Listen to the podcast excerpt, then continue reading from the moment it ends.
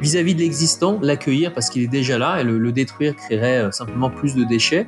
Et vis-à-vis de ce qui n'existe pas encore, cette fois-ci, bah, ne pas l'accueillir d'une certaine manière, ne pas le faire exister parce que bah, on sait peut-être d'ores et déjà qu'on n'a pas les moyens de tout, de tout faire exister, de faire exister tous les futurs qu'on nous qu'on nous propose et qu'on nous markete. Bienvenue sur Técologie. Técologie, Kékagie. Le podcast qui tente de lier technologie et écologie alors que tous les opposent. Euh, bonjour à tous. Aujourd'hui, nous sommes euh, avec euh, Alexandre Monin et Emmanuel Bonnet. On va parler de stratégie et design pour l'Anthropocène. Donc, euh, Alexandre, tu es directeur du Master of Science Stratégie et Design pour l'Anthropocène, directeur de la recherche d'Origins Media Lab et euh, cofondateur de l'initiative Closing Worlds. Euh, Emmanuel, toi, tu es enseignant-chercheur chez au, groupe ESC Clermont. vous êtes d'ailleurs tous les deux enseignants au, groupe ESC Clermont. Bah, bonjour à vous. Bonjour. Bonjour. Euh, je vous propose déjà de, euh, de nous présenter euh, cette formation, donc stratégie design pour l'Anthropocène, de, de, quoi ça parle? Stratégie design pour l'Anthropocène, c'est une formation qui s'inspire en fait, pour le dire brièvement, d'un programme qu'on avait élaboré avec Diego Landivar en, il y a quatre ans maintenant, en 2017, quasiment jour pour jour quatre ans, euh, qui s'appelle Closing Worlds, tu, tu l'as mentionné euh, il y a quelques instants, et euh, qui visait en fait à hum, finalement poser deux, deux questions, c'est-à-dire on était, quand on a eu l'idée de, de, ce programme Closing Worlds, on était à Londres à quelques jours du démarrage du Brexit, et on voyait cette ville qui est vraiment un hub international, une ville monde, et qui a besoin des flux et des échanges, des infrastructures internationales pour, pour continuer à exister euh, on, on, se disait bah, que va devenir cette, euh, cette ville euh, à l'aune justement de cette coupure que risque d'induire le, le, Brexit et puis plus largement en fait euh, de la même manière qu'on se pose des questions sur la, la, la, la pandémie de, de, la Covid et en même temps sur la, la, seconde vague derrière qui va être celle justement de la crise crise climatique. Enfin, j'ai pas tellement le mot crise, mais en tout cas de, de, de l'anthropocène, les conséquences de l'anthropocène. Euh, on s'est dit mais qu'est-ce qui va qu'est-ce qui va devenir à toutes ces infrastructures, à tous ces immeubles, ces ces, bâtiments, mais euh, plus largement voilà tout ce qui fait tenir finalement ce, ce territoire. Et, euh, et c'est comme ça qu'on s'est dit mais en fait ces éléments ce sont un peu des ces bâtiments flambant neufs. Euh, euh ces, ces, ces, éléments de logistique, etc., etc. En fait, ce sont des ruines. Et, et on s'est dit qu'il fallait hériter finalement de ces éléments qui sont des ruines au regard de la réalité qu'est l'Anthropocène, euh, mais que ça voulait dire aussi donc euh, les, en, en, hériter pour en faire autre chose, euh, éventuellement des, des, des, ruines justement, mais qui sont qui seraient des ruines de l'Anthropocène, donc qui seraient pas forcément des, des ruines euh, appelées à s'écrouler, mais, euh, mais, mais, à durer en tant que telles. Et donc notre programme, le programme Closing Words, il visait à accueillir, hériter euh, les éléments d'un monde qui sont en décalage par rapport à la situation présente, d'un monde passé qui sont en décalage avec la situation présente ouverte par l'Anthropocène, et en même temps de euh, d'accueillir aussi les éléments qui ne sont pas encore advenus, les éléments d'innovation notamment, je sais qu'il va en être, il va en être question aujourd'hui, mais cette fois-ci pour ne pas les faire advenir. Donc une, une double posture vis-à-vis de l'existant, l'accueillir parce qu'il est déjà là, et le, le détruire créerait euh, simplement plus de déchets, et euh, vis-à-vis de ce qui n'existe pas encore, cette fois-ci, euh, bah, ne pas l'accueillir d'une certaine manière, euh, ne pas le faire exister parce que bah, on sait peut-être d'ores et déjà qu'on n'a pas les moyens de tout, de tout faire exister, de faire exister tous les futurs qu'on nous qu'on nous propose et qu'on nous markete. Voilà un petit peu l'idée du projet Closing Worlds et qu'on a réinvesti dans cette formation euh, voilà, qui est une formation à, destination d'étudiants à Bac plus 4 ou Bac plus 5, qui a ouvert ses portes cette année, qui accueille 26 étudiantes et 26 étudiants, euh, qui a cette double casquette stratégie et design. Stratégie parce qu'on part du diagnostic stratégique de l'Anthropocène, donc on essaie d'aller à la racine des choses, et design parce que euh, le design, c'est moins la discipline en tant que telle qui nous intéresse que le cadre qui la porte avec des pratiques euh, extrêmement diverses qui vont de de l'enquête au design fiction, en passant par voilà, des pratiques aussi beaucoup plus, euh, beaucoup plus manuelles. Donc c'est la cartographie et autres. Donc c'est très très très très varié. Et puis parce que ça permet aussi de faire tenir ensemble des profils et des disciplines là encore tout à fait variés. Et dans nos étudiants, on accueille euh, bah, des profils venus du design, de l'ingénierie, euh, des commerciaux, des gens issus des, sciences humaines. Donc vraiment des profils là encore extrêmement variés. Et la, la particularité, je dirais, je, je, je m'arrêterai là de cette formation, c'est que, alors c'est la première au monde qui parle de l'anthropocène avec une visée opérationnelle, et que justement la visée opérationnelle, elle est importante pour nous, puisque l'idée c'est pas de se faire plaisir en donnant des cours sur l'anthropocène et puis ensuite euh, adviendra que pourra aux étudiants qui ont suivi les, cours en question, mais c'est plutôt de euh, transformer un petit peu les, les, conditions et les horizons professionnels de, ces personnes, euh, montrer qu'il y, a une nécessité urgente de s'atteler à un certain nombre de, questions et de, proposer des, emplois du travail en lien avec tout ça.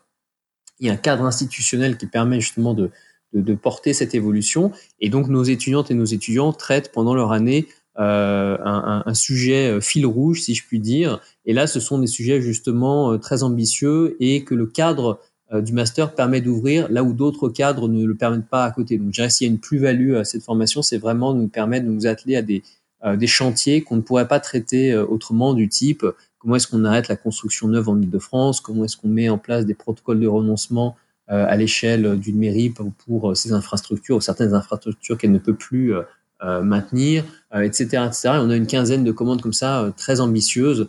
Donc voilà, voilà un petit peu en, quelques mots le, de, quoi il, retourne.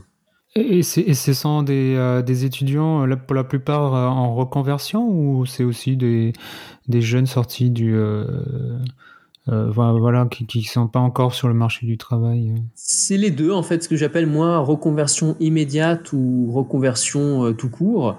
Euh, reconversion immédiate parce que notamment l'année dernière, parce que dans les étudiants sont euh, étudiantes et étudiants se sont inscrits euh, l'année dernière pour cette première session. Il faut, faut, bien voir ce que c'est. Hein. C'est des, des, des, étudiantes et des étudiants qui en 2015, ils ont fait un master, ont commencé leurs études au moment de la COP 21. donc, lorsqu'en France, on a beaucoup parlé d'anthropocène, on a beaucoup parlé d'effondrement et que certaines théories, voilà, ont acquis une euh, une place tout à fait importante, notamment dans, dans, les médias, mais aussi dans le monde de l'édition, etc. Donc on a été familiarisé avec ces, ces, idées pour celles et ceux qui n'étaient pas auparavant. Et euh, ils terminaient leurs études, donc ils terminaient leur master euh, pendant la, la, pandémie. Donc c'était vraiment euh, un parcours tout à fait particulier. Et donc on a des profils où effectivement des gens qui ont commencé euh, leurs études dans un domaine ou un autre sont déjà d'une certaine manière en reconversion accélérée parce qu'ils se rendent compte que le monde euh, tel qu'ils le voient maintenant à l'issue de leurs études n'était pas celui qu'ils à la fois tel qu'ils l'envisageaient au démarrage de leurs études, mais en même temps qu'il y a une accélération, que ce monde a, changé en, très largement en, cinq ou six ans. Donc, euh, donc je dirais, voilà, on a les deux profils avec des étudiants et des étudiantes qui vont de la vingtaine à la cinquantaine. Alors moi, je me suis un petit peu, euh, comment dire, associé aussi au projet Closing Wars, mais un petit peu après hein, que la date que, mentionnait Alexandre. parce qu'en fait, dans, le, cadre d'un projet que je mène au sein de, notre laboratoire euh, qui s'appelle Origins Media Lab. Euh, j'ai développé enfin une sorte de projet de recherche qui tourne autour de ce qu'on pourrait appeler le, monde organisé, qui, renvoie aussi à ce que Alexandre euh, tout à l'heure euh, évoquait avec les, termes d'infrastructure, la perception finalement de cette ville de Londres en fait sous, sous un autre angle finalement que disons pour, pour le dire vite hein, que les clichés ou que les simples cartes postales ou la, la, culture qui peut être associée finalement à une ville et à son territoire à son attractivité par exemple mais d'avoir finalement une vision plus centrée sur euh, ces infrastructures un peu organisationnelles qui constitueraient ou constituent euh, le monde dans lequel nous vivons. Et euh, je trouve que ça a un lien en fait avec euh, nos, questions, donc à la fois la, question de l'anthropocène, euh, qui, euh, qui me semble-t-il, enfin, doit questionner finalement cette, question des organisations et pas simplement euh, d'un côté les humains, de l'autre la nature ou des, choses comme ça. Donc plutôt que de comment dire se détourner de quelque chose qu'on n'a pas forcément envie de voir, ça fait pas forcément plaisir de voir un peu cette, je veux dire ce que ce que ce que Natsing appelle les ruines du capitalisme qui, qui, renvoie évidemment au sens que donnait Alexandre à l'instant. Et donc du coup, euh, c'est tout l'intérêt, à mon avis, euh, de, de, de, de, faire émerger justement une réflexion stratégique qui ne s'appuierait pas comme point de départ hein, et qui s'appuierait pas simplement sur des clichés, hein, ce qu'on peut projeter euh, sur le monde en termes de, en termes de développement durable ou en termes d'innovation responsable, hein, qui est un terme tout à fait à la mode en ce moment, et euh, lorsque euh, on a commencé à construire euh, des éléments pour, pour, de, pour le dossier, pour, pour, pour, défendre un peu les, ce, ce, les missions et l'organisation de ce master, euh, on a étudié un peu les différentes offres en fait qui, se, qui, qui avait sur le marché et toutes, quasiment toutes, étaient vraiment dans le dans ce qu'on pourrait appeler le greenwashing. Quoi. C'est-à-dire le fait de, de proposer justement une, une vision, euh, alors forcément verte et lumineuse, hein, qui nous éloigne finalement de cette, de ce que Timothy Morton appelle une écologie sombre, c'est-à-dire une écologie qui, dans lequel, dans laquelle euh, on trouve pas que euh, de, de la, campagne, ou le monde rural, ou je, je, ne sais pas, mais aussi des organisations, des infrastructures industrielles, etc. Donc c'est avec ce monde que l'on compose tant bien que mal et, euh, et, euh, et, voilà, donc c'était aussi mon point de départ euh, en termes d'association, en termes de recherche, mais aussi par rapport à la construction de ce programme pédagogique. Je suis, je suis un peu étonné de, de cette formation. En fait, est-ce que ça a été difficile de vendre entre guillemets hein, cette formation à, à l'ESC Clermont? Euh, Dites-nous tout. alors, euh, bah, je dirais euh, oui et non. oui, d'une certaine manière, mais on s'y attendait parce que je pense qu'en effet, euh, lorsqu'on essaye de contourner, on va dire, euh, les, principaux clichés qui sont associés euh, à, tout ce qui est écologique, au, développement durable, mais aussi à la RSE, hein, qui, n'est pas forcément le point que, que, l'on défend en fait dans, cette formation, on va se heurter plus qu'à des sensibilités, je dirais à des clichés, hein, des manières, des routines, des manières de penser, d'agir et de réagir par rapport à des questions, et aussi à des projections. Donc, et je pense que euh, bien sûr qu'il y avait euh, une, disons une difficulté dans, dans, la rencontre, mais finalement ça a été plutôt une opportunité pour nous euh, de faire comprendre et de communiquer euh, euh au sein de notre institution euh, les enjeux stratégiques qui étaent associés à l'anthropocène et, et, au design selon l'angle en fait que l'on privilégiait. Donc moi je dirais aussi pas qu'une difficulté, une, une, une, occasion finalement de, de, de, poser quelque chose, de proposer aussi quelque chose, euh, sachant aussi qu'il y avait aussi comme élément euh, en fait associé finalement à cette proposition euh, l'idée de l'opérationnalisation, enfin du, du, caractère opérationnel aussi du, du master, parce qu'il existe euh, à vrai dire, euh, enfin selon l'étude qu'on avait fait il y a, il y a déjà plus d'un an, un seul master euh, qui est à Cambridge, euh, je, bon, je, je, dis ça de mémoire, mais qui a un master, je crois, en géographie, euh, qui, mêle un peu les sciences sociales et qui a un master recherche, hein, où il y a dans le titre Anthropocène. Donc du coup, ça devenait finalement le, le, le, premier master, un master of science, euh, qui à la fois articule des éléments de recherche, mais euh, dans une visée qui est opérationnelle, hein, de, construire des propositions d'action avec des schémas qui sont pas les schémas traditionnels que l'on trouve justement dans une école de commerce, euh, par exemple, je pense à l'entrepreneuriat, euh, euh, notamment. Je pense au fait qu'il y a une énorme insistance sur les enjeux qui sont liés à l'innovation. Et du coup, le design nous permettait aussi de contourner, de faire une proposition alternative en termes d'action et d'opérationnalisation. L'élément aussi euh, que vous mentionnez, c'est qu'on planchait en fait à ce moment-là sur une formation, notamment avec Emmanuel, pour en dire, je pense, deux mots autour d'une distinction importante en, en, gestion, en management, qui a distinction entre euh, exploration et exploitation. Euh, et puis on avait déjà pris la décision d'aller euh, d'ouvrir cette perspective au, au, design parce que non pas encore une fois que le design tranche complètement avec le, le management. Alors je ne vais pas ici me lancer dans une définition du design et puis il y a des chapelles, des écoles et, et donc je, je voilà je veux pas je veux pas faire ça mais euh, ce, qui était, important ici, c'est que euh, pour nous, le, design n'est pas forcément intrinsèquement coupé euh, en tant que discipline du management ou de l'ingénierie. Par contre, ce qu'on trouve à l'échelle du design, c'est une variété de pratiques qu'on ne retrouve pas dans les autres disciplines mentionnées, même si l'ingénierie, ça couvre aussi plein plein de choses, mais euh, le design, il y a vraiment une, pluralité de, pratiques extrêmement, intéressantes et de, projets tout à fait intéressants, qui sont pas d'ailleurs forcément les projets euh, mainstream, qui ne correspondent pas non plus au profil mainstream de, de designers, mais qui sont euh, présents et sur lesquels on peut évidemment s'appuyer. Donc ce, point-là pour nous était absolument fondamental et donc on avait déjà commencé à travailler dans l'optique de cette première version de la formation sur justement une ouverture très largement au design en allant voir des, des designers notamment en région Aura, notamment par exemple, je pense au collectif euh, Common Futures animé par euh, Marie-Cécile Godwin et Thomas Di Lucio, mais aussi d'autres collectifs. On a discuté avec Nicolas Roche, qui était à l'époque à la Cité du Design, avec d'autres d'autres personnes. et puis en fait, on a eu, voilà, je vais pas tout raconter, mais l'opportunité d'échanger avec Dominique Siama en apprenant notamment que Strat s'installait à Lyon, puisque cette formation elle est portée à la fois par l'ESC Clermont, mais aussi par Strat École de Design à Lyon. Et puis, euh, on a convaincu euh, Dominique euh, notamment que voilà, on pouvait transformer le, le, projet Closing Words finalement en une en une formation viable. Et à partir de là, ben, on a fait aussi cette proposition en interne à l'ESC. Et puis, on a signé un partenariat entre les, les deux écoles. Et euh, l'élément, la suite, ça a été justement de faire valider la, la proposition de programme auprès de la conférence des grandes écoles. Et en l'occurrence, on a une, une validation euh, et un retour extrêmement positif de la conférence des grandes écoles, ce qui a achevé, je dirais, de euh, crédibiliser notre propos. Et puis, euh, in fine, comme on a recruté quand même pas mal d'étudiantes et d'étudiants pour cette première session, 26 disais-je tout à l'heure, ben voilà, là encore, ça a contribué à asseoir définitivement notre, notre approche. Et encore aujourd'hui, le fait qu'on mène des chantiers extrêmement ambitieux avec des collectifs euh, divers et variés, des collectivités, euh, des collectifs de mairies en lutte contre euh, le terminal 4 de l'aéroport de, Paris-Roissy ou encore plein d'autres acteurs. Voilà, ça, termine, si je puis dire, de d'asseoir un petit peu la pertinence de la démarche. Justement, j'ai plusieurs questions sur sur les étudiants.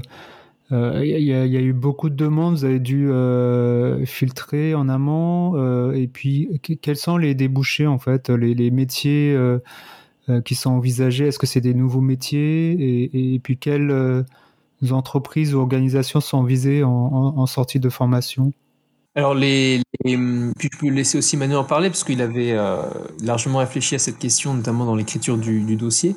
Il y, a, une idée quand on, quand on soumet un dossier euh, comme ça à la conférence des grandes écoles, c'est qu'on doit à la fois s'articuler euh, à l'existant, donc voilà, regarder un petit peu les métiers qui aujourd'hui peuvent peu ou prou correspondre à ce qu'on propose, et en même temps il y a un enjeu, notamment pour une formation comme celle-là, c'est d'ancrer cette formation dans la recherche, notamment ici la recherche qu'on mène au sein d'Origins dans le cadre du projet Closing Words, et évidemment lorsqu'on ancre dans la recherche, ben, on ancre dans des problématiques qui sont encore beaucoup plus euh, beaucoup plus jeune, pas forcément aussi mûr. Et donc ça peut être un peu le, grand écart entre euh, l'offre existante et puis notre proposition.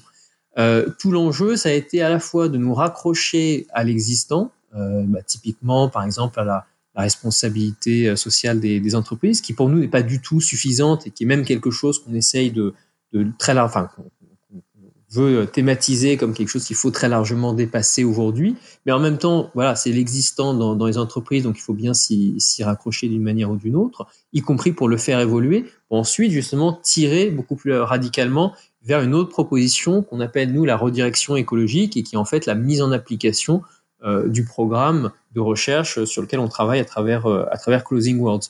Euh, et d'ailleurs, il y a d'ores et déjà aujourd'hui des entreprises ou des personnes qui se revendiquent de la redirection écologique, se présente comme entreprise de redirection écologique, même entreprise à mission parfois de redirection écologique, et du coup ce qui prépare évidemment le, marché et souligne la pertinence de notre approche avant même que la première promotion n'ait encore été, euh, diplômée. Donc euh, il y a tout ce travail en amont pour montrer que oui, en fait, on répond à un besoin euh, extrêmement fort euh, qui ne se traduisait pas forcément au plan institutionnel euh, dans des formations euh, adéquates, qui ne se traduit pas forcément dans des fiches de poste évidemment existantes, encore moins des, des codes ROM pour ceux qui ont, qui ont connu les codes ROM de, de Pôle Emploi. mais néanmoins, voilà, il faut quand même y aller parce qu'il y, a une, il y a une urgence et donc on, si on veut y aller, il faut pas y aller seul ou envoyer nos étudiantes et nos étudiants au casse-pipe. Par contre, ça veut dire qu'il faut créer le cadre institutionnel, donc ici avec deux écoles, la validation la conférence des grandes écoles. Et aujourd'hui, on a euh, plus de, de 35 partenaires, euh, institutions, organisations, collectivités, entreprises qui nous soutiennent pour justement leur mettre le pied à l'étrier sur des chantiers extrêmement concrets et montrer qu'en fait, c'est pas euh, à l'issue de la formation que va se poser la question de l'employabilité de nos étudiants, mais qui sont déjà, en fait, ils et elles sont déjà sur des chantiers tellement euh, ambitieux et importants qu'en fait, cette question, elle est, elle est dissoute, je dirais, dès, dès le démarrage de la formation. Pour ajouter peut-être un, un, point en continuité, euh, euh, donc d'ailleurs c'était plutôt Diego Landivar hein, qui avait euh, qui avait plutôt travaillé sur la, la, la les, métiers hein, qui, qui, devient vraiment une exigence hein, pour la pour la construction de programmes etc. Donc oui tout à fait, hein, c'est-à-dire pas jouer simplement sur les enjeux de rupture, mais jouer aussi sur les enjeux de continuité. Euh, c'est-à-dire qu'en effet, euh, comme comme euh, je le disais tout à l'heure, on ne contourne pas finalement le monde organisé, on ne contourne pas les organisations on, veut au, contraire euh, travailler, on travaille d'ailleurs dans des organisations, etc.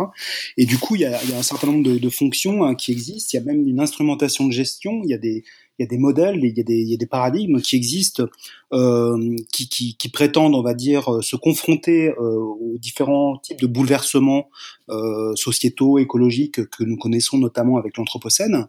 Et euh, une chose est semble assez évidente et suite un peu aux enquêtes que l'on mène par ailleurs euh, avec euh, justement des, des, des, managers, avec des, des, patrons justement qui, euh, qui, qui, qui, prennent conscience en fait euh, de, du caractère, on va dire, inopérant euh, des trajectoires et des routines habituelles.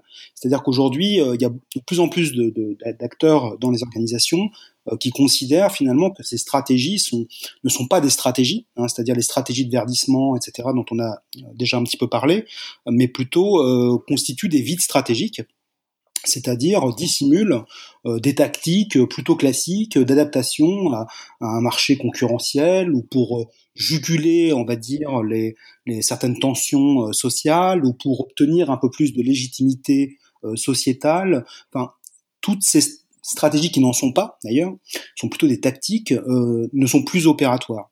Donc du coup, ce qui est intéressant, c'est de pouvoir à la fois s'inscrire dans une continuité et, à la, et, et de d'avoir l'opportunité de, de, de, reconstruire et de, de proposer euh, quelque chose d'autre que l'on appelle la redirection écologique. Donc du coup, c'est un peu comme ça qu'on qu'on s'installe. Et puis il y a un autre point aussi, c'est que euh, face à l'absence de comment dire de réponse toute faite notamment euh, du, management, de l'instrumentation de gestion, euh, les organisations et un certain nombre, il y a une gamme de plus en plus élargie d'acteurs, se retrouvent justement dans cette situation d'exploration. C'est-à-dire l'exploitation, c'est ce qu'on a fait en majeure partie au XXe siècle. Bon, bah ça ne marche pas, ça ne marche plus. Euh, un CRM, un outil de CRM nous aidera pas finalement à régler le changement climatique ou ce que fait le changement climatique euh, sur les sports d'hiver. Hein, donc voilà, de, de, de, types de questions un peu épineuses auxquelles nous on se confronte, mais comment dire, c'est pas nous qui nous, y confrontons, ce sont aussi des, organisations, des institutions euh, qui se confrontent à ces questions-là et qui sont dans une situation d'exploration, c'est-à-dire une situation dans laquelle personne ne sait exactement ce qu'il a à faire, euh, ce qu'il a à apprendre. Donc c'est ce qu'on pourrait appeler aussi une situation d'enquête, euh, d'où la, l'importance, peut-être qu'Alexandre pourra en dire aussi quelques mots, de, de, la présence sur le terrain, de la présence sur le terrain avec les acteurs, euh, en adoptant une démarche d'enquête avec les acteurs, hein. pas sur les acteurs, mais avec les acteurs. Oui, tout à fait. Pour rebondir euh, euh, sur ce que vient de dire Emmanuel, effectivement, l'enquête est, un élément extrêmement important pour nous. je parlais tout à l'heure d'ancrer la formation dans une, une recherche. Il y a aussi l'idée d'ancrer la formation dans une enquête et dans une démarche d'enquête, et en même temps de concevoir finalement euh, la présence des, étudiantes et des étudiants, des, professeurs. On a euh, entre euh, ceux qui viennent donner des cours, des ateliers, des, conférences, etc., etc. On a une cinquantaine quand même de, professeurs, donc tout un, écosystème autour du, master. Euh, et puis évidemment les, commanditaires et toutes les personnes qui sont euh, voilà qui travaillent avec nous. Bah, ça veut dire qu'on a une sorte de communauté d'enquête, un collectif d'enquête pour répondre à des questions auxquelles on ne sait pas forcément aujourd'hui répondre, que vont devenir les, les organisations et les institutions euh, dans l'Anthropocène, comment leurs trajectoires vont être appelées nécessairement à bifurquer, comment on renonce à certaines réalités, comment est-ce qu'on euh, on aborde ce que moi j'appelle par exemple des, des communs négatifs, comment est-ce qu'on prend en charge un certain nombre de, de communs négatifs. Alors, on n'a pas toutes les réponses aujourd'hui à ces questions parce que ce sont des questions euh, relativement relativement neuves. Néanmoins, ça ne veut pas dire qu'il n'y a pas des leviers d'action à imaginer, qu'il n'y a pas des choses à faire, y compris parfois dans l'urgence. Et d'où le fait que voilà, même aujourd'hui des organisations, euh, en fait, sont aussi parfois des, collectifs d'enquête. Euh, alors, euh, à différents niveaux, à différents endroits. Les organisations ne sont pas homogènes, bien sûr, mais cette posture de l'enquêteur, de l'enquêtrice, c'est une posture qui dépasse très largement le, le monde académique. Hein. On n'a pas dit ici des chercheurs au sens des chercheurs académiques. Non, non, on a parlé vraiment d'enquêteurs, d'enquêtrices, des gens qui confrontés à un trouble, confrontés à un problème, à une difficulté, eh sont obligés de euh, analyser, enquêter, transformer les situations qu'ils ou elles rencontrent. Et c'est ça aussi euh, en partie qui motive la démarche du, master. Donc cet aspect enquête, effectivement, il est euh, extrêmement important. Et ces projets fil rouge dont je parlais tout à l'heure, bah, ce sont aussi des enquêtes que mènent nos étudiants en parallèle au cours et ensuite la forme de, de missions, de stages, etc., etc. Donc sur une période assez longue, puisque l'idéal, c'est que pendant toute la formation qui dure de 12 à 14 mois, eh ben, il et elle puissent mener comme ça des, enquêtes, ce qui évidemment leur met le pied à l'étrier aussi, aussi du point de vue de leur projet professionnel. J'ai vu sur Twitter, bon, c'est drôle et, et, triste à la fois, que vous pourriez avoir un retour d'expérience de la part d'Emmanuel Faber, donc l'ancien PDG dégagé de Danone, qui a justement essayé d'insuffler un peu d'écologie au sein de, de ce groupe. Est-ce que vous l'avez invité du coup à venir euh, discuter avec vos étudiants? Oui, j'ai vu passer aussi euh, sur, sur, Twitter euh, quelqu'un a, plaisanté là-dessus sur le, sur le fait que peut-être maintenant il serait, il faudrait qu'il suive la, la, la, formation.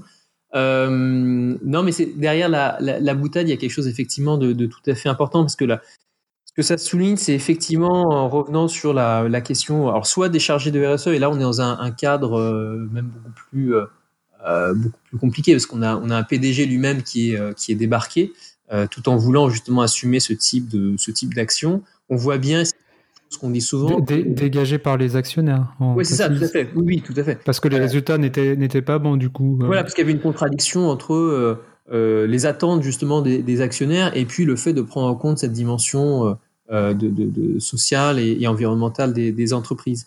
Euh, ce qu'on dit souvent, c'est que justement, et c'est pour ça que la, RSE, ça, ça, ça, marche pas bien, c'est que les, les, chargés de RSE au sein des, des, des, entreprises sont souvent celles et ceux qui sont dans la position la plus difficile. Ils sont en fait, ils oscillent de, de Carib en et euh, ils sont pris entre le, euh, le marteau du, du, diagnostic environnemental euh, impitoyable, parce qu'évidemment, au sein des organisations, ce sont celles et ceux qui voilà, le, le, le voient au plus près, et en même temps euh, l'enclume, je dirais, de leur impuissance à euh, opérer une, un changement de trajectoire pour l'organisation.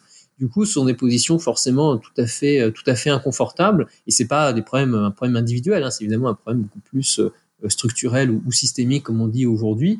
Du coup, nous, on conçoit une formation comme la nôtre comme aussi une formation qui permet de mettre en place des stratégies et des cadres institutionnels, de définir demain des emplois qui vont justement permettre en partie, en tout cas pour ceux qui vont, celles et ceux qui vont les exercer, de sortir de ce, dilemme un petit peu euh, impossible. Euh, et effectivement, le, cas ici de euh, d'Emmanuel Faber un cas tout à fait tout à fait intéressant parce qu'on peut pas mener une action comme la sienne euh, sans avoir une stratégie pour le faire, dans la mesure où évidemment euh, tout s'y oppose et, et, les vœux des à commencer par les vœux des actionnaires.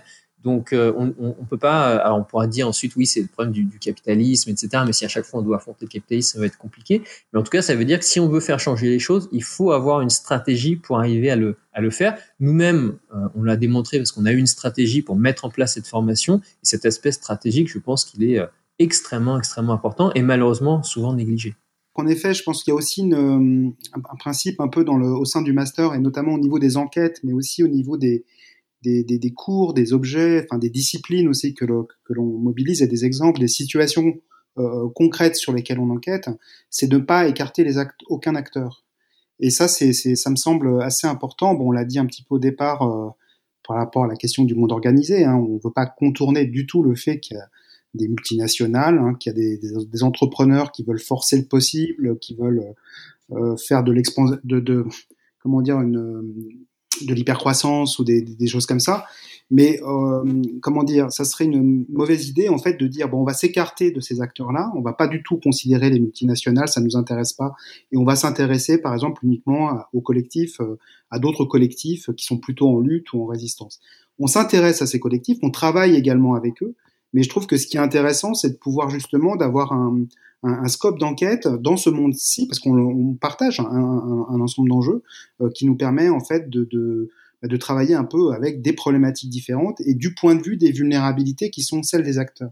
Parce que moi, je pense que des acteurs comme dans des multinationales, ils ont aussi une vulnérabilité, une dépendance euh, à leurs infrastructures, à leur business model, autant que, par exemple, des stations de ski aujourd'hui, hein, qui sont dans des territoires extrêmement vulnérables, ont une dépendance, par exemple, euh, à des modèles économiques comme celui de d'abord du ski, mais aussi du tout tourisme, etc., euh, etc. Donc du coup, je, pense que c'est cette euh, manière-là, en fait, de ne pas écarter certaines vulnérabilités plutôt que d'autres.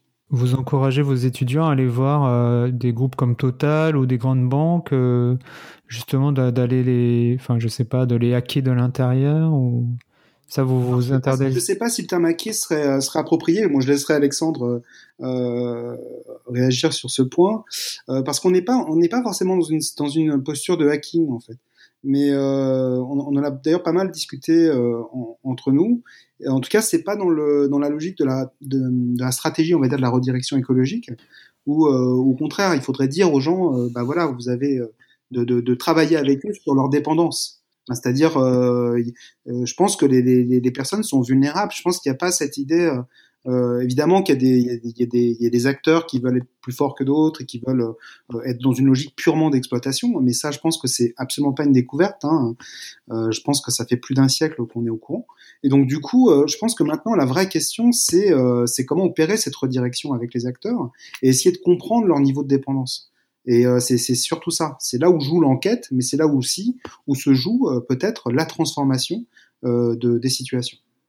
Est-ce qu'il n'y a pas une logique euh, d'immédiateté Enfin, on veut un résultat immédiat. On, l'a vu avec Danone. Euh, voilà, euh, six mois après que Danone soit passé, euh, enfin je sais pas comment on appelle ça, mais euh, c'est une, une, entreprise à mission, voilà. Et euh, ça c'est extraordinaire. Je, je, vais vraiment laisser la parole à Alexandre, mais par rapport juste pour rebondir sur ce point, ce qui, ce, qui, est intéressant, c'est qu'en en, tout cas ce qui est média, c'est la contradiction qui, qui, est totalement manifeste et qui effondre totalement le, le, le d'un côté, on a, on a, un discours euh, RSE, entreprise à mission, qui se transforme ensuite en, entreprise à mission, etc., qui, qui, a encore une posture différente de la RSE.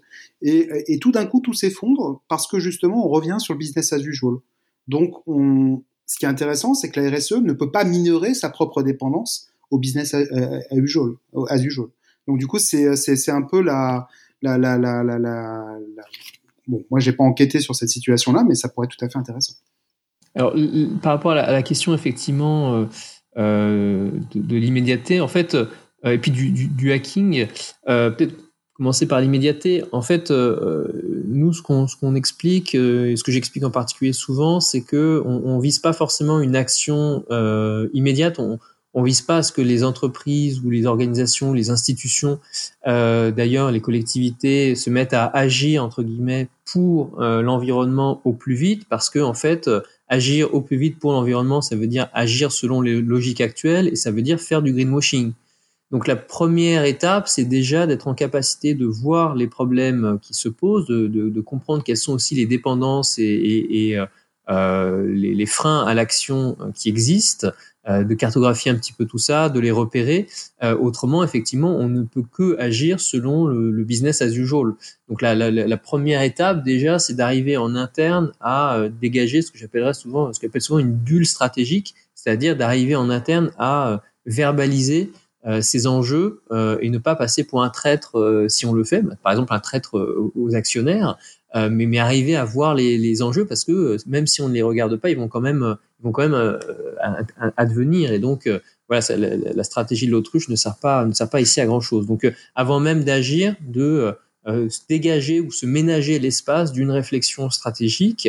Et puis, d'autre part, sur la question du hacking, nous, on n'est pas du tout dans une posture de dire, voilà, il faut les hacker de l'intérieur ou il faut leur demander d'être plus verts ou voilà, on est plutôt dans une posture qui consiste à dire en fait ces gens-là n'ont pas le choix. Donc nous on affiche d'emblée ce qu'il faut faire on ne demande pas à Total de, euh, d'être plus vert, ça n'a aucun sens. On dit que Total est condamné euh, à terme. Sans doute que si on va jusqu'au terme, ça va poser des problèmes parce qu'ils ont encore le temps de d'émettre, etc., etc. Mais que grosso modo, c'est une entreprise condamnée, c'est une ruine d'une certaine manière. Et la question, c'est comment maintenant, qu'est-ce qu'on fait de, cette ruine-là? Donc, donc c'est pas du tout, c'est pas du tout d'essayer de de les hacker de l'intérieur ou d'avoir un discours comme ça en sous-main. Au contraire, on affiche euh, d'emblée euh, à la fois une forme de radicalité en disant oui c'est une ruine et en même temps on n'est pas là pour dire bah écoutez débrouillez-vous mais pour dire bah oui euh, avec les moyens actuels et sans doute qu'avec les, forces en interne dont, vous disposez vous n'êtes pas forcément en capacité d'appréhender cette perspective et là par contre il y a du travail à faire. Donc euh, et ça effectivement aujourd'hui que deviennent les, les, que vont devenir les compagnies pétrolières que vont devenir euh, voilà, qu'est-ce qui va advenir si on n'a plus ces sources euh, d'énergie, etc., etc. Bah, ce sont dans tous les cas de, de vraies questions. Donc euh, ces questions-là, il faut bien mettre un petit peu les mains dans le cambouis pour les pour les aborder. Et c'est ça aujourd'hui notre notre posture. Donc en fait, vous formez des archéologues. Et je plaisante. Alors c'est pas des ruines euh... qui vont travailler sur des ruines du passé. Enfin, j'imagine bien. Enfin, c'est les c'est les ruines du passé en quelque sorte. enfin, c'est une image mentale Ok. Euh, je, voudrais revenir, je ne sais pas si vous m'avez répondu sur, sur les débouchés. C'est quoi les intitulés des, des métiers ou les métiers à inventer euh, en sortie de votre formation? Alors nous, on parle du métier de redirectionniste en lien avec la, redirection écologique, euh, qui peuvent d'ailleurs être des métiers qui s'intègrent ou succèdent à, des perspectives qui étaient celles de la RSE, qui étaient insuffisantes pour les raisons qu'on a, qu'on a mentionnées. Donc, ce sont des métiers ou des, ou des postes bah, qu'on fait émerger aujourd'hui justement avec euh, nos étudiants, mais aussi avec les institutions et les organisations qui euh, les accueillent, euh, qui correspondent à un véritable besoin qui n'est pas encore véritablement satisfait. Et donc, c'est un petit peu ça l'effort, c'est de collectivement, avec les étudiants, avec les écoles, avec les, les, partenaires, les institutions, et eh bien de, de faire émerger à la fois des profils nouveaux et en même temps euh, des postes nouveaux pour justement les, les, accueillir. Mais donc ça veut dire des, des, des, des, postes correspondant à une approche stratégique au cœur des organisations et au cœur des institutions.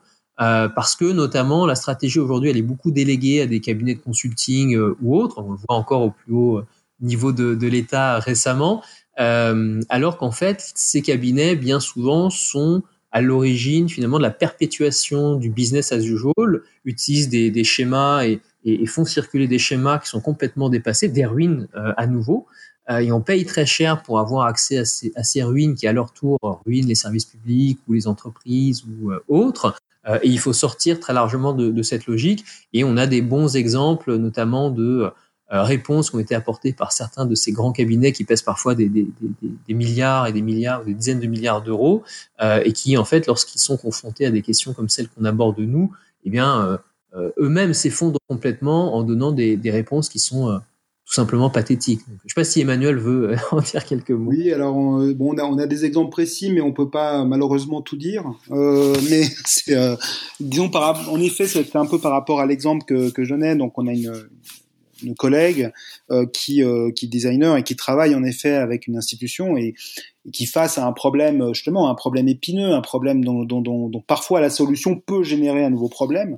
Donc le problème épineux, c'est l'impact du changement climatique, grosso modo sur les sur les modèles socio-économiques des sports d'hiver. Bon, je vais, je vais rester assez général sur l'exemple. Et en effet, euh, cette institution fait appel à un moment donné à une, euh, à, une grande boîte de conseil bien connue. Euh, donc c'est pas McKinsey cette fois, mais c'est l'autre. Et, euh, et du coup, le McKinsey arrive et, et du coup propose une solution, une instrumentation de gestion alors, tout à fait ordinaire, hein, orientée exploitation, business as usual, etc. Et du coup, n'a pas réussi à convaincre. et c'était pas une question de prix. Euh, c'était une question de pertinence, c'était une question de euh, d'alignement, on va dire, entre euh, la proposition et l'émergence d'une nouvelle réalité qui n'est plus justement celle auxquelles se confrontaient les organisations lorsqu'elles étaient uniquement confrontées à l'exploitation, à la concurrence, à la gestion, au, grand paradigme finalement de la gestion ou de l'innovation. On n'en a pas beaucoup parlé, mais l'innovation est aussi a montré aussi toutes ses limites euh, en termes de réponse euh, aux, enjeux euh, qui se posent aujourd'hui avec ce qu'on appelle l'anthropocène.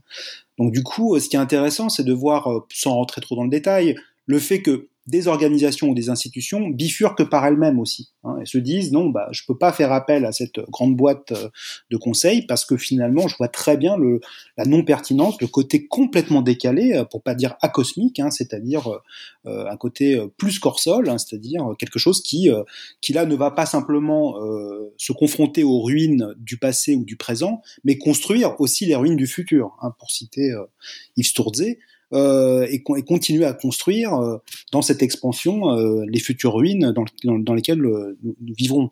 Donc du coup, je pense que c'est à ça auquel on, se confronte concrètement. Vous proposez un concept de désinnovation, de déstartupisation, de dénumérisation aussi peut-être? Vous voulez en dire quelques mots sur ce concept? En, quoi ça peut être euh, en faveur euh, du, du, futur un peu plus soutenable bah, Sur la startupisation, alors disons qu'il y, a, y a un élément important, c'est que bon là, je, je laisserai peut-être Alexandre réagir sur, sur les autres points. Ce sont des idées décroissantes, des, des idées un peu amiches, non? Ah, Non, pas trop. Euh, c'est en fait, disons, prenons le, la question de manière un peu plus simple, c'est-à-dire, en fait, il y a le dans, dans, dans l'idée d'entreprendre, euh, dans, si vous prenez n'importe quelle, mais même pas simplement les écoles de commerce, hein, une, école d'ingé, et même pourquoi pas une école de design, même pourquoi pas un institut d'études politiques, hein, ça, ça, ça, marche aussi. Entreprendre, c'est créer une start-up. Donc du coup, il y a un cliché qui s'est euh, qui s'est construit autour de, de, de, de l'entrepreneuriat et pas n'importe quelle start-up, hein, une, une start-up innovante hein, et qui vise un certain niveau d'hypercroissance, etc. Même si aujourd'hui on parle d'entrepreneuriat responsable, on parle d'un entrepreneuriat plus, plus, plus social, euh, etc., euh, il y a quand même euh, ces, ces, ces, clichés extrêmement persistants associés à ça. Et à mon avis, la première chose à faire, c'est de déprojeter euh, bah, ces éléments en fait qui euh, qui, qui, qui, vont bien plus que coloniser nos imaginaires, hein, puisqu'ils colonisent, euh, je veux dire, des espaces entiers hein, du monde dans lequel nous vivons. Donc, euh, du coup, je pense qu'il y a voilà, cette, euh, cette idée-là de, de, de, de, ne pas s'appuyer simplement sur les, ce qu'on pourrait presque appeler un schème sensorimoteur, hein, c'est-à-dire le fait que je réagis en disant ah oui, j'ai un problème, donc il me faut une solution. Qu'est-ce qui résout des problèmes? Bah, c'est une entreprise. Mais c'est quoi une entreprise? Bah, c'est une start-up. Voilà, et c'est ce type de d'automatisme, de, de, comment dire, de, de, de raccourcis en fait, euh, qu'on essaye euh, de d'effondrer en quelque sorte, ou de, de déprojeter. Et du coup, vous proposez quel modèle euh, plutôt associatif, plus, plutôt coopératif, ou c'est vraiment le, le, modèle économique? On s'intéresse. Peu importe le type d'entreprise. Entre guillemets, on ne vend pas entre guillemets un modèle alternatif.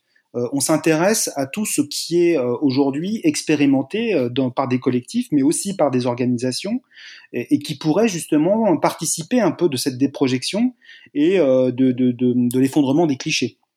Donc du coup, c'est ça qui va nous intéresser. Donc la liste est longue. Hein, des modèles, je dirais, il y en a pas qu'un, il il il y en a plusieurs, et il dépend surtout de ce que font les gens. Donc du coup, d'où la, la, la, question de l'investigation, de l'enquête, du travail euh, avec des collectifs, de sortir aussi d'un prisme euh, selon lequel euh, tout passerait par une organisation. par exemple, si je reviens à un exemple qui, qui, qui m'est cher en ce moment sur la question de, de l'avenir des, des, des, stations, euh, et on travaille d'ailleurs euh, de manière très rapprochée avec Loïc Jacon qui nous aide beaucoup dans ce programme de recherche et pédagogique. Euh, Loïc justement m'expliquait que euh, une station c'est pas une entité uniquement économique euh, qu'on pourrait aborder sous l'angle d'une entreprise. En fait, c'est un territoire. Mais alors, du coup, ça repose la question. Alors, si, si, qu'est-ce qu'un territoire? Euh, Quelle est la finalité de ce, de ce territoire? Est-ce que c'est le rendre plus attractif? Ou est-ce que c'est le rendre habitable? Mais alors, qu'est-ce que c'est que rendre habitable? Etc. Etc. Donc du coup, c'est un peu c'est, euh, une enquête pour nous, c'est un petit peu ça. Hein, c'est d'avancer, mais pas comme ça uniquement euh, euh, pour nous, mais aussi avec les acteurs que nous rencontrons. Et des mouvements militants de type Extinction Rebellion ou Alternatiba, est-ce que c'est, des choses qui vous inspirent Enfin, je ne sais pas, dans leur construction, dans leur mode de fonctionnement, dans leur leurs actions Est-ce que ça vous inspire par rapport à la formation ou non, ça n'a rien à voir? Pas, directement, je dirais. Euh, je laisserai peut-être Emmanuel répondre de, son côté. Euh, c'est vrai que c'est pas forcément ça les, inspirations, puisque nous on est, euh, on, essaye plutôt de, de regarder en fait les, les approches, on va dire euh, euh, presque presque techniques en fait par rapport aux problèmes qui se qui se posent. Alors pas seulement techniques, mais aussi évidemment politiques, parce que les deux se, se touchent évidemment, mais d'aller au fond des des, des, des, problèmes et des difficultés, de comprendre les, les attachements. Et c'est vrai que les actions militantes de ce point de vue-là sont pas forcément euh, euh, éclairantes au regard de la démarche qui est la nôtre, ce qui ne veut pas dire que par ailleurs euh, c'est une mauvaise chose ou qu'on les désapprouve, etc., etc. Mais c'est vrai que c'est un angle assez différent du, du nôtre puisque bah, ces approches euh, ont, ont, leur vertu, mais elles laissent en même temps en suspens énormément de, de, de questions qui n'ont pas de réponse. Et je dirais que c'est un petit peu à ces questions-là qu'on essaye de, de, répondre. Donc, euh, mettre de la peinture sur un avion d'Air France, pourquoi pas, et je comprends, et voilà.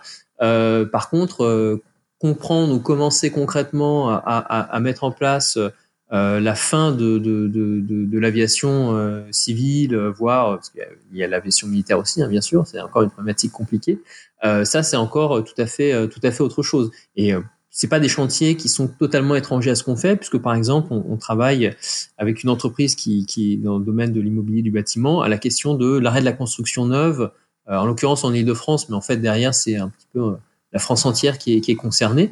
Donc, euh, comment concrètement on envisage euh, l'arrêt de la construction neuve? Et c'est pas du tout des, des, questions uniquement techniques, puisque si on arrête de construire, bah derrière, en fait, il faut repenser complètement la propriété du foncier parce que sinon, ça va poser des problèmes beaucoup trop, beaucoup trop importants. Donc, c'est un point intéressant parce qu'on voit que par cet angle-là, eh bien, on a un angle d'attaque très intéressant sur un élément euh, qui est un facteur quand même d'inégalité très important, qui est la propriété du foncier, euh, plutôt que de se dire bon bah voilà, notre ennemi c'est le capitalisme. Euh, ce qui peut être le cas, mais si on l'aborde de, front comme ça, il y, a, des chances quand même qu'on se fasse laminer. Alors que là, en, allant sur des questions comme ça très techniques et très précises en même temps, et en faisant un vrai travail approfondi de terrain, eh bien, on trouve des angles beaucoup plus intéressants pour aller encore plus loin derrière et poser de vraies questions politiques. Et, quel, est, votre regard sur le projet de loi climat et résilience? Est-ce que c'est des choses que vous suivez, que vous observez? Est-ce que c'est, enfin, de ce qui se dit, est-ce que c'est à la hauteur des enjeux? Euh, Quel est votre avis, peut-être un peu plus personnel? C'est des choses qu'on suit peut-être euh, plus individuellement. C'est vrai qu'on euh, n'a pas forcément de, suivi de ça euh, collectif. Euh, Emmanuel me détrompera peut-être, mais j'ai l'impression. C'est vrai que de ce point de vue-là, il faut suivre parce qu'évidemment, ça a un impact très très important sur ce qui va suivre. Mais moi, j'ai le sentiment que la la politique nationale est quand même largement aujourd'hui hors sol, a complètement décroché d'un certain nombre euh, d'enjeux dont on est en train de, parler. Et euh, par conséquent, euh, ça, ça, pose évidemment la question de, de l'échelle à laquelle on va travailler. Nous, c'est vrai qu'on travaille ni à l'échelle euh, de la petite résilience, des, des, petites communautés qui essaient de fabriquer des alternatives et qui peut être des choses très très bien, mais par contre on travaille aussi avec des gens qui sont dans cette démarche-là. Euh, on travaille pas forcément non plus, parce qu'évidemment les leviers sont, sont, compliqués à actionner avec euh, la politique nationale ou évidemment la politique euh, internationale. On travaille plutôt à un niveau méso, qui lui-même serait à discuter, parce que la, la, la coupure entre micro, macro et, et méso au milieu, elle est évidemment plus complexe que ça, mais euh, un niveau maison en tout cas qui serait celui des institutions, des collectivités et des organisations parce que c'est là que vont se, se, à la fois se poser des problèmes de manière beaucoup plus tangible et immédiate. Euh, donc ça veut dire que évidemment euh, l'urgence à y répondre, euh, elle aussi, elle va être bien bien présente euh, et c'est là qu'on va trouver aussi les, les leviers d'action pour agir rapidement. Donc Jacques, nous on se situe en tout cas au niveau euh, de nos démarches et de nos travaux plutôt sur ces échelles-là, ce qui n'oblige pas évidemment à négliger les autres, puisque euh, par exemple euh, la question de retravailler l'outil juridique, c'est une question évidemment tout à fait importante et je pense qu'il faut au contraire ne pas laisser cette dimension-là euh, à la politique nationale, euh, mais qu'il faut aussi se réapproprier la question de, l'écriture des lois, pour donner uniquement un, un exemple. Euh, en fait, ces questions, que ce soit pour les collectifs, euh, donc on va dire militants, etc., ou pour les grands enjeux euh, nationaux déclaratifs, notamment de l'État, etc., donc le projet climat et résilience par exemple, entre autres, ils sont abordés, on va dire en termes, ils peuvent être abordés dans des, ateliers, ils peuvent être abordés. Je pense que beaucoup d'intervenants, enfin dont moi en tout cas, abordent notamment certains exemples euh, associés à, à, ces collectifs ou à ces grands régimes sémiotiques euh, qu'on peut appeler des clichés qui sont fabriqués par par, par, par divers, diverses institutions mais euh, du coup c'est pas forcément euh, comment dire au sens de se positionner en termes pour ou contre. Je pense que c'est ça fait aussi partie de l'enquête hein, c'est-à-dire que le, le, le cours enfin, nécessite de se confronter aussi à l'existence de ces collectifs et de ces de ces euh, de ces de ces régimes sémiotiques. Mais après je pense que le point qui est important bon allez, euh, Diego euh, n'est pas présent mais c'est une expression qu'il a, qu'il a beaucoup euh, qu'il qu qu dit beaucoup en fait c'est de mettre les, mains les mains dans le cambouis et ça, je pense que c'est très important, et c'est exactement ce que vient de dire euh, Alexandre. C'est-à-dire qu'à un moment donné, on doit se confronter à ce qu'on ne veut pas, euh, et, euh, et, se confronter à, la partie, on va dire, qui est la moins noble, hein, je veux dire, du, du, monde organisé, euh, où là, euh, bah oui, faut, faut le dire euh, littéralement, on met les mains dans la merde, parce que finalement, il y a, une dimension, voir les infrastructures, hein, c'est ce que font notamment les ingénieurs. bah, c'est pas la même chose de se confronter à une infrastructure que de se confronter à un discours. Donc du coup, c'est c'est pas le même travail, mais encore une fois, on n'exclut rien dans, dans cette approche. Oui, ce ne sont, pas les mêmes formes non plus de, radicalité. C'est vrai que, euh, alors peut-être cette fois-ci à titre personnel, je ne sais pas, mais euh, moi, il y a un truc qui me, hérisse un petit peu parfois, c'est aussi les, les radicalités de, de papier, c'est-à-dire de dire, voilà ce que vous êtes, vous cochez les bonnes cases, vous êtes contre l'État, contre le capitalisme, contre ceci, contre cela. Ce qui est, ce qui est, ce qui est bien gentil, mais en fait, euh, et on peut l'être d'ailleurs, hein, éventuellement, même si ça, peut discuter, parce que le, quand on est contre le capitalisme et qu'on est com complètement soi-même tramé par euh, ces, ces, éléments et des dépendances au capitalisme, bah oui, c'est bien de le dire qu'on est contre, mais il y a, y a un peu une part euh, d'aveuglement là-dedans. Mais derrière, sur quoi ça, ça débouche concrètement? Et, et, ça débouche pas toujours sur grand chose. il y a parfois des propositions assez fortes, on va dire, en termes de, radicalité supposée, qui en fait pour moi sont très peu radicales parce qu'en fait c'est une radicalité de, papier, c'est une radicalité de, discours et qui derrière ne se traduit en, en rien du tout et n'a aucune stratégie. Or aujourd'hui, je pense qu'il faut en rajouter dans la stratégie peut-être plutôt que dans l'affichage de radicalité euh, qui n'a pas, pas tellement d'intérêt pour moi euh, aujourd'hui. Je vous propose une toute dernière question. Euh, c'est quelque chose que vous avez traité, il me semble. C'est comment on pourrait envisager euh, déjà euh, la fin du numérique? Je peux prendre le, le lead là-dessus. en fait, moi j'étais chercheur chez INRIA avant, de 2014 à 2017. Euh, J'en ai démissionné, mais c'était un divorce mutuel. Hein, donc, mais j'ai pris les devants, j'ai démissionné. Et quand je suis, j'avais fait ma thèse sur l'architecture et la philosophie du web entre 2007 grosso modo et 2013. Donc euh, le numérique, j'en ai pas mal euh, mangé. Puis j'ai travaillé à, à l'Institut de recherche et d'innovation du Centre Pompidou, euh, dirigé par Feu Bernard Stiegler, sur des problématiques justement liées au numérique. J'ai moi-même une activité de euh, d'architecte de système de, de, documentation, donc c'est des choses qui vraiment m'intéressent. Euh, pour autant, quand je suis arrivé chez Nria, je me suis dit bah, sur quoi je peux travailler aujourd'hui? Est-ce que je continue à travailler sur mes sujets antérieurs, à savoir le, le web, euh, web sémantique, etc., etc. Ou alors j'essaye de plutôt repenser euh, ma recherche, mes perspectives et de m'atteler à des problématiques peut-être plus, plus urgentes encore ou voilà, qui s'imposent à moi.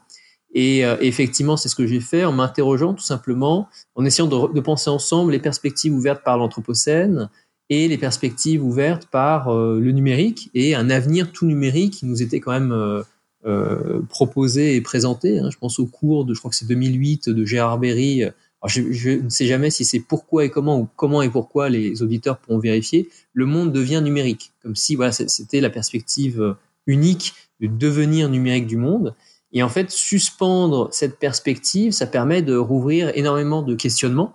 Euh, et pas simplement liés au numérique, mais liés aussi au modèle économique, au modèle organisationnel, etc., etc de se poser, par exemple, pour les chercheurs euh, qui travaillent sur la Smart City, bah, la question, mais pourquoi euh, on travaille sur la Smart City euh, Parce que, en fait, la plupart ne, ne se posent pas, parce que euh, ils savent pas pourquoi ils travaillent sur la Smart City. Ce sont pas des sujets qu'ils ont choisis, mais qui, voilà, sur lesquels ils se sont raccrochés parce qu'ils ont été légitimés par l'institution. Euh, qu'il n'y aura pas forcément énormément de raisons de, travailler là-dessus. Et du coup, en fait, le, numérique, euh, penser la fin du numérique, c'est rouvrir plein de possibles. Donc c'est pas uniquement penser la fin du numérique en tant que tel, c'est-à-dire quel substitut on, imagine. Nous d'ailleurs, on est moins dans euh, penser la fin immédiate parce qu'on voit bien qu'il y a des dépendances, donc euh, ça veut dire faire atterrir progressivement le, numérique. Ça veut dire aussi peut-être penser un autre numérique, non pas pour pérenniser le numérique en tant que tel, puisque là je rejoins les réflexions du physicien José Alloy, euh, selon lequel le numérique est une technologie zombie, c'est-à-dire une technologie qui euh, repose sur des euh, ressources euh, finies, sur des stocks de, ressources qui ne sont pas toujours accessibles, je pas rares, mais pas toujours accessibles en tout cas, euh, qui euh, en plus ont un, une durée de vie à l'état de, marge qui est relativement limitée et euh, qui, une fois leur durée de vie atteinte, dépassée, eh bien, constituent des déchets euh, qui ne rentrent pas dans des grands cycles biogéochimiques et euh, de ce fait sont des zombies puisqu'ils n'arrivent pas à mourir. Donc ça accumule, ça accumule, et ce qui fait qu'aujourd'hui on a des couches géologiques à base d'eau de poulet, de métaux rares et de choses, de choses et de plastique.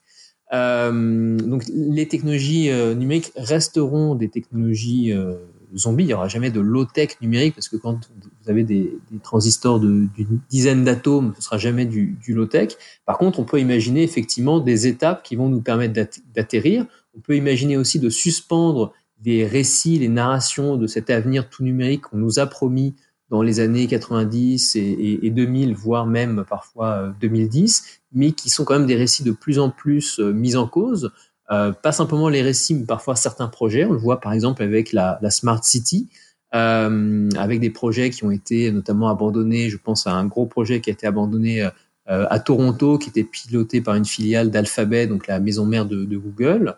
Euh, et ce qui fait que moi, j'apprends pas forcément le numérique comme un, un pharmacone au sens de Bernard Stiegler, mais plutôt comme un commun négatif, au sens où il n'y a pas forcément, il faut pas lutter, à mon avis, uniquement sur la, le renversement d'usage du numérique en se disant bon aujourd'hui il y a des usages mauvais mais demain il y aura de bons usages même si on peut toujours lutter là-dessus il y a quand même on, abandonne une grande partie de la réflexion notamment au niveau stratégique et en plus on ne résout pas tous les problèmes puisque même si j'arrive éventuellement à euh, de, meilleurs usages que les usages actuels ou que les utilisations prescrites par les, les vendeurs de dispositifs ça ne solutionne pas la question du statut des travailleurs de Foxconn à Taïwan ou euh, du statut des enfants qui vont chercher les euh, métaux rares dont on a besoin pour fabriquer nos terminaux. Donc le renversement pharmacologique, il est quand même euh, limité à une focale bien précise qui écarte un certain nombre de populations. Et pour moi, de ce fait, il est tout à fait, euh, tout à fait insuffisant. Et donc, il faut plutôt penser ce commun euh, négatif dans la mesure où ce ne sont pas des technologies durables, mais justement des technologies zombies, et savoir qu'est-ce qu'on en fait, comment est-ce qu'on politise la question de ces technologies-là, comment est-ce qu'on politise l'avenir ouvert par ces, technologies et les modèles économiques, sociaux qui les accompagnent, environnementaux aussi, leurs conséquences environnementales, qui sont même pas que des conséquences d'ailleurs, qui sont en fait intrinsèques à ces technologies, à ces dispositifs. Et là, effectivement, il y a des éléments à repolitiser et il y a toute une réflexion à mener pour euh, bah, accueillir plutôt une planification de l'obsolescence de ces dispositifs qu'une lutte contre leur obsolescence programmée. Et cette planification, elle doit se faire évidemment par étapes et par étapes successives. Mais l'enjeu de les faire durer alors qu'elles ne sont pas durables, ça veut dire durabiliser ce qui lutte contre la durabilité, ce qui est tout de même assez paradoxal. Donc on n'en est pas encore là, mais ça n'empêche pas d'y travailler euh, dans la mesure où c'est pas parce qu'une euh, un enjeu ou une question est difficile qu'il faut euh, justement biaiser et ne pas essayer d'y répondre. Au contraire, ça veut dire qu'il faut y répondre. Et là, pour le coup, justement, je pense que les approches purement technophobes qui en fait ne s'intéressent pas aux détails de la question ne sont pas forcément d'une grande utilité. Donc on rejoint ce que je disais précédemment sur les, les histoires de radicalité. Eh bien, je trouve que c'est une, une, bonne conclusion. ben, merci beaucoup, messieurs. Euh, donc, euh, Alexandre Monin et Emmanuel Bonnet, je rappelle donc euh, la formation, c'est stratégie et design pour l'anthropocène à, à l'ESC Clermont. Eh bien, merci beaucoup et à bientôt. Merci infiniment. Merci beaucoup, merci à toi. Une petite annonce, la communauté autour du podcast Écologie euh, donc, euh, lance une newsletter avec un contenu euh, original, euh, fruit d'une veille euh, collaborative sur le thème bah, qu'on connaît, hein, technologie et écologie, avec des nouvelles interviews, des alertes greenwashing et le tout sur un temps léger. Voilà, on espère vous faire sourire avec un contenu de qualité. Donc l'inscription se fait sur notre site technologie.net. je vous dis à bientôt.